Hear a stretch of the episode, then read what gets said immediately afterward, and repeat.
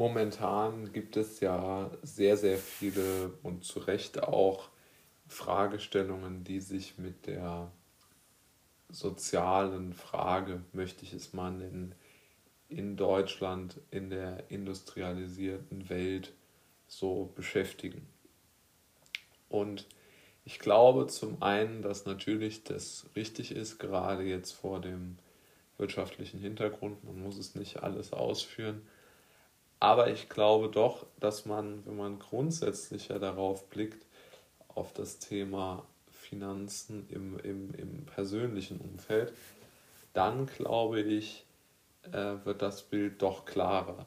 Denn aktuell schaut ja die Öffentlichkeit, sofern ich das mitbekomme, doch vermehrt auf die, ähm, auf die wirtschaftliche, also auf die wirklich rein ähm, volkswirtschaftliche Sichtweise. Also wie hoch ist die Arbeitslosigkeit, ähm, wie, wie sicher ist äh, sozusagen das Fortbestehen der deutschen äh, Volkswirtschaft äh, in, der, in der jetzigen Form. Und das mag ja auch alles richtig und wichtig sein, aber ich glaube, es gibt doch wirtschaftliche Fragen und daran anknüpfende Fragen und Zusammenhänge, die nochmals wesentlich äh, wichtiger sind aus meiner Sicht. Und darum, damit möchte ich mich jetzt mal beschäftigen. Also aus meiner Sicht sind die Ungleichheit, von der ja immer zu Recht viel gesprochen wird, die ist eigentlich das zentrale Problem und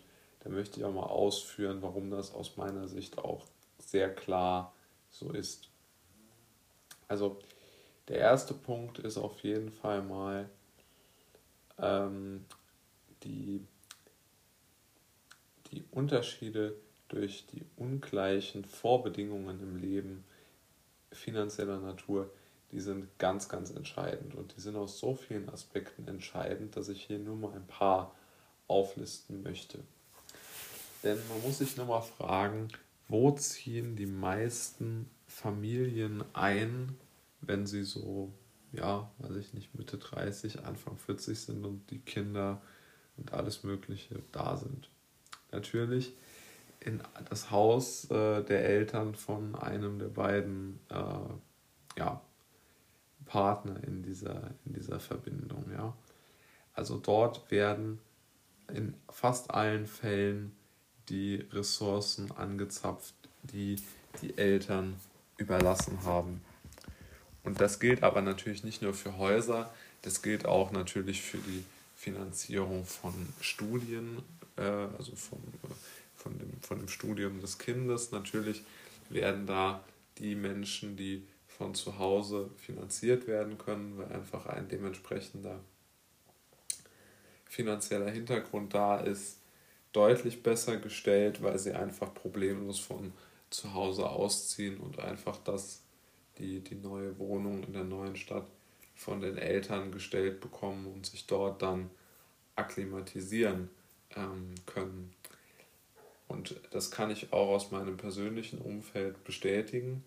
Also die Mitschüler, die ich hatte, deren Eltern finanziell gut gestellt waren, die sind ausnahmslos alle weggezogen und alle, die ich kenne, von denen die Eltern finanziell nicht so gut gestellt sind, die sind alle zu Hause geblieben. Und das ist natürlich schon sehr interessant, wie denn da die Eltern genau das tun, was natürlich sinnvoll ist. Ja, also ist ja gar keine Kritik. Also es ist natürlich sinnvoll, jemanden in seinem Lebensweg äh, zu unterstützen. Aber es ist natürlich schon eine interessante Sache, dass genau dieser ähm, Blickwinkel, wenn man diesen Blickwinkel einnimmt, natürlich schon da das erste Mal richtig deutlich wird, wie sich denn so die Möglichkeiten unterscheiden.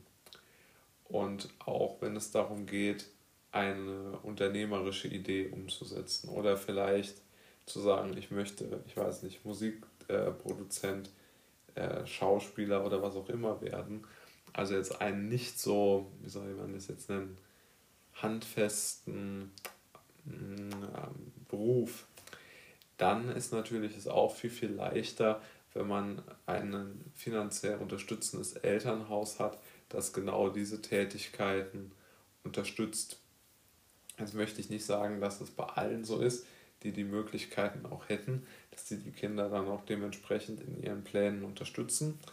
Da bin ich mir auch bewusst, dass da viele gibt, wo das vielleicht nicht so ist, aber ich glaube, bei der Mehrheit ist es schon so, dass dann dort doch eine Unterstützung geleistet wird. Und äh, wenn man sich mal überlegt, man hat jetzt kein Geld von zu Hause aus, ne? was bedeutet das konkret?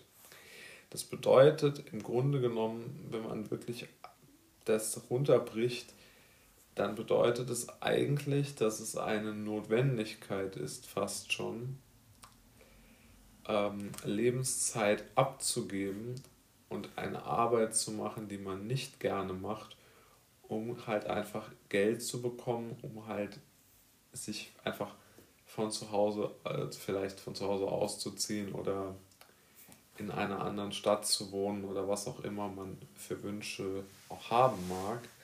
Aber auf jeden Fall sind diese Wünsche immer damit verbunden, dass man seine Lebenszeit gegen Geld eintauscht. Und das ist natürlich schon etwas, was mich traurig stimmt, was sehr viele Menschen traurig stimmt, die ich kenne, aber wo es halt einfach keinen, keinen, keinen Weg gibt, äh, so wirklich das, das zu umschiffen. Ich denke, zumindest kurzfristig. Langfristig kann man das anders sehen. Also langfristig mag es schon so sein, dass man durch gute Ideen, durch kreative ich denke, im Wesentlichen unternehmerische Tätigkeit sich ein Vermögen aufbaut, das einen dann ermöglicht, davon zu leben. Das denke ich, ist schon im Einzelfall über einen langen Zeitraum möglich. Aber diese Geschichten sind zwar real und sehr schön und vielleicht auch motivierend, sie haben halt nur eine, ja, wie soll man sagen, halt ein großes Problem und das, das muss man, glaube ich, auch einsehen. Musste ich auch einsehen. Sie sind halt einfach selten. Also es ist einfach sehr, sehr selten, dass jemand eine so gute Idee hat, die es ihm ermöglicht, aus eigener Kraft vermögend zu werden. Und dieses vermögend werden ist ja als Ziel eigentlich kaum in unserer Gesellschaft ähm, so wirklich, ja, involviert, aber oder, oder wird, wird gar nicht so wirklich gelebt. Aber im Grunde genommen weiß es jeder, dass es so ist. Also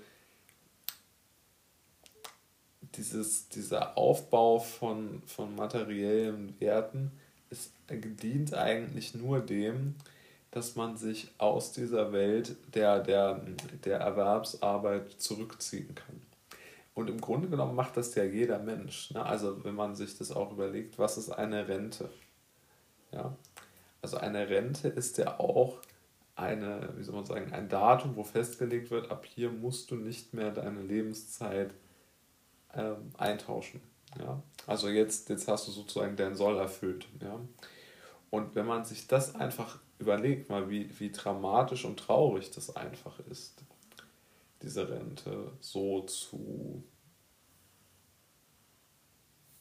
ja, so zu sehen, also einfach als so eine Art Absitzen bis zum Rentendatum, dann äh, muss man sich schon fragen, naja, äh, das ist schon vermutlich dann ein ziemlich krankes System.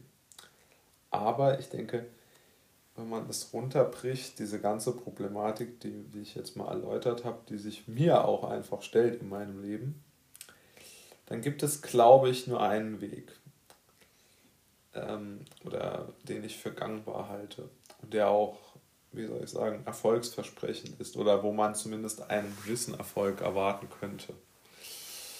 Ähm, ich denke, der einzige Weg, der wirklich da ist, wäre der, etwas zu finden, mit dem man irgendwie sein Geld verdient und seine Rechnungen bezahlen kann, beziehungsweise ähm, ja einfach auch sich, sich unabhängig machen kann von den Eltern, äh, indem man ganz einfach etwas tut, was, was ähm, eine, eine irgendwie Arbeit findet oder eine Möglichkeit, Geld zu verdienen findet, die einem Spaß macht. Denn ich glaube, das ist noch das umsetzbarere Ziel, als zu sagen, ich möchte jetzt vermögend werden und dann von meinem Vermögen leben und nicht mehr arbeiten.